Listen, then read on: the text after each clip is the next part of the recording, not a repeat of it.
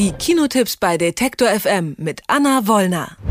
Anna Wollner testet gerade mal wieder, wie sich internationale Kinosessel anfühlen im Vergleich zu denen in Berlin. Konkret erreichen wir sie gerade in Venedig bei den internationalen Filmfestspielen. Hallo Anna. Hallo Doris.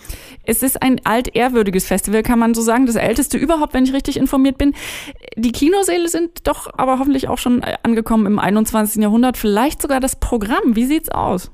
Ja, ich, äh, das ist ein interessanter Punkt, den du hier ansprichst, denn ich bin ja angekommen in Venedig und habe nichts wiedererkannt. Schon am Flughafen erstmal falsch gelaufen und dann fährt man immer so total mondän mit dem Schiff zum Festival, mit so einem kleinen Wassertaxi mit 180 über die Lagune gefühlt und kommt hier an zwischen diesen ganzen Stadtvillen und Palazzis und die haben letztes Jahr schon einfach ein neues Kino hochgezogen, in dem ich bis heute noch nicht drin war, aber sie haben das komplette Festivalgelände saniert. Es erstrahlt wirklich in neuem Glanz. Ähm, es ist so weicher Sandstein und du kommst aus dem Kino und wirst erstmal blind, weil die Sonne, die hier natürlich auch bei 35 Grad im Schatten und strahlend blauem Himmel dir sofort die Netzhaut wegätzt. Insofern bin ich eigentlich immer ganz froh, wenn ich ins Kino gehen kann, auch wenn die Sessel ein bisschen härter sind als gewöhnt, aber man leidet bei so einem Festival ja auch ganz gerne. Ich wollte gerade sagen, es gibt noch einen Grund, also nicht wirklich zu leiden, aber vielleicht ein bisschen traurig zu sein. Keinerlei deutsche Beteiligung diesmal offensichtlich.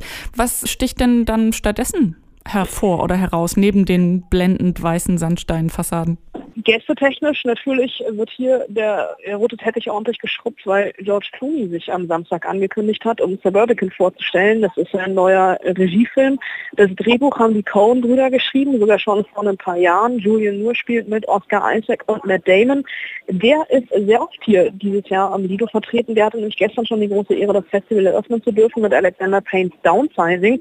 Da lässt er sich, wie der Titel schon vermuten lässt, runterschrumpfen auf knappe 13 Zentimeter, 12,9 um genau zu sein, um einfach Ressourcen zu sparen und in so einer Truman-Show-artigen Parallelwelt zu leben, in der die Leute einfach klein sind. Das ist so eine Sozialsatire von Alexander Payne, die irgendwann aber so ein bisschen den roten Farben verliert und immer, wenn sie nicht weiter weiß, einfach anfängt, eine neue Geschichte zu erzählen. Deswegen ein Eröffnungsfilm, der mich anders als in den letzten Jahren mit La La Land, Birdman und Gravity nicht voll aus den Sesseln gehoben hat.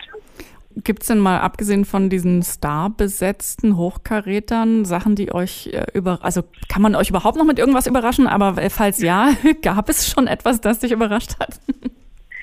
Ganz großartig fand ich noch, der hat heute Abend Premiere und da es in Venedig hier keine Sperrfrist gibt, darf ich auch jetzt schon drüber reden.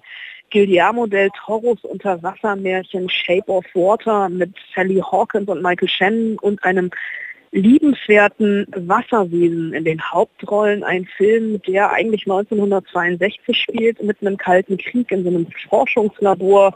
Und eigentlich ja ein modernes Liebesmärchen. Erzählt, das aber, wenn man sich jetzt mal die Welt anguckt und die fehlende Liebe, die es überall gibt und natürlich einen amerikanischen Präsidenten, hochaktuell ist, ein Film, der bei uns, ich glaube, nächstes Jahr im früher hoffentlich irgendwann ins Kino kommt, auf den ich mich dann sehr freue, ihn auch nochmal gucken zu können. Ansonsten geht das ja hier gerade alles erst los.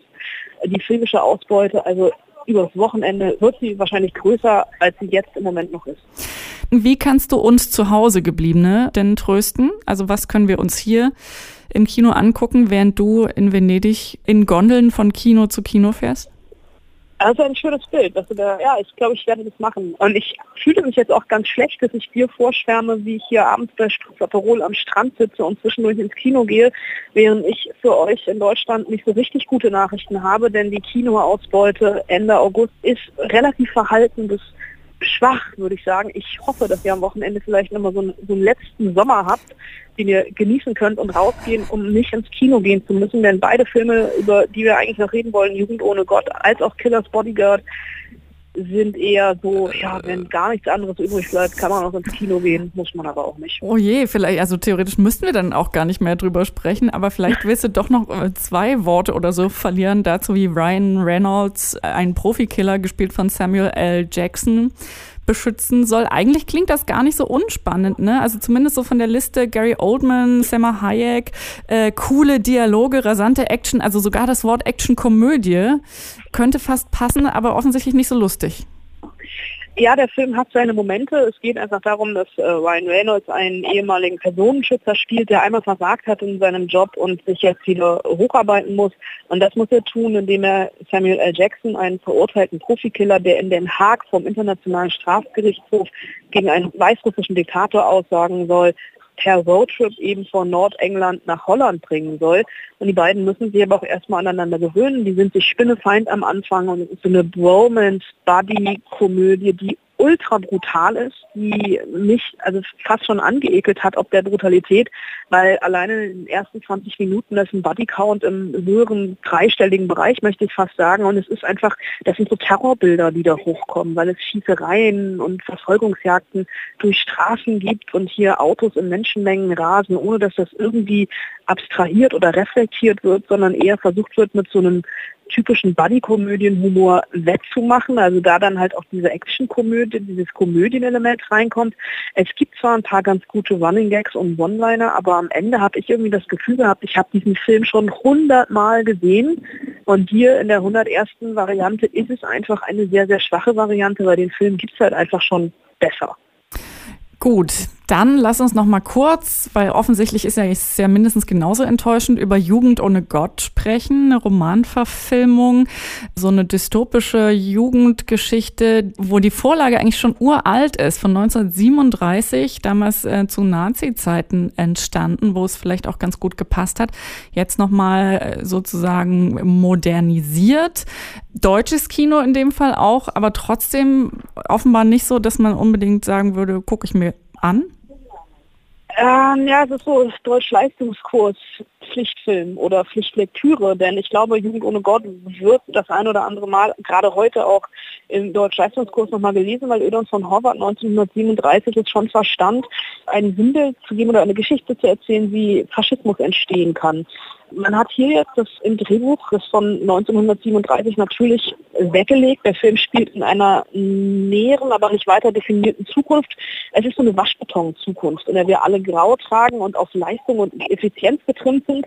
Und in eben dieser Zukunft gibt es ein Zeltlager für die jugendliche Elite, wo sie nochmal besser gemacht werden soll, optioniert werden soll. Es gibt einen in dieser Gruppe, Zacharias, gespielt von Janis Niewöhner, der so ein bisschen querulant, also noch nicht mal querulant ist, aber Einzelgänger, der Tagebuch schreiben darf, weil sein Vater sich umgebracht hat und der sich dann in ein Mädchen im Wald verliebt, eine, äh, eine Rumtreiberin, so ein bisschen Ronja Räubertochter Verschnitt und mit seinem nonkonformen Verhalten dann eine Lawine lostritt, die mit Mord und Totschlag und einem falschen Geständnis endet. Und der Film zeigt schon, wie so faschistische Strukturen entstehen können, wenn es nur Mitläufer gibt, die petzen und sich keiner zur Wehr setzt. Es ist so eine gewollte Mischung aus Big Brother, als Watching You und die Tribute von Panem, aber er hat für mich einfach so ein paar Logiklöcher zu viel. Das Buch wird komplett aus der Perspektive des Lehrers erzählt. Der wird hier nur zu so einer stichwortgebenden Randfigur, der dann auch noch durch sein stupiden sinnloses Handeln so ein paar Logiklöcher vorantreibt und der Film hat so irritierende Zeit- und Perspektivenwechsel, die ihm nicht so richtig gut tun. Aber wo der Film einigermaßen punkten kann, sind die Schauspieler. Es ist diese ganze deutsche Junggarde um Janis Niewöhner, um Janik Schümann, um Emilia Schüle, die hier dabei sind. Und im direkten Vergleich zwischen den beiden würde ich Jugend ohne Gott definitiv vorziehen. Äh, da kann man um das Gespräch versöhnlich enden zu lassen. es ist ja, hier muss man, glaube ich, die klassische Frage stellen, Film oder Buch würde hier das Buch gewinnen? Definitiv. Also ich habe es nach dem Film gelesen und fand das Buch wesentlich besser als den Film. Und äh, wer von uns beiden hier zur jugendlichen Elite gehört, ist heute mal ganz klar auszumachen, nämlich die Frau, die in Venedig ins Kino gehen kann, Anna Wollner. Vielen herzlichen Dank für die enttäuschenden Tipps, aber für die interessanten Einblicke und Schiffshupen. Nein, nur für die interessanten Einblicke ins Filmfestival äh, Venedig. Viel Spaß weiterhin da. Vielen Dank. Alle Beiträge, Reportagen und Interviews können Sie jederzeit nachhören im Netz auf detektor.fm.